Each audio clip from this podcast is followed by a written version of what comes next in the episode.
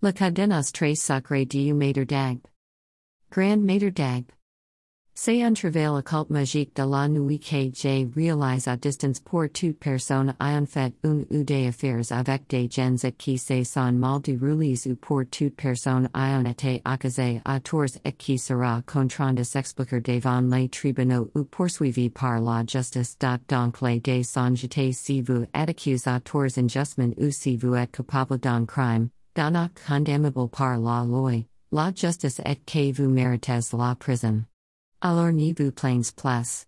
Faites-moi appel J. Weiss faire taire l'affaire, J. Weiss boucler l'affaire avec mes doigts magiques. Ce qui vous pourchasse nuit et jour vent laisser tomber l'affaire et vous aurez la paix du cœur et l'esprit tranquille. Ces derniers vont vous fuir et vous n'ires point en prison.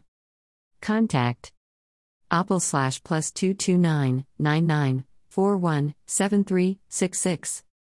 WhatsApp plus 229 99 417366. Gmail, mitrimeraboutdic1 at gmail.com.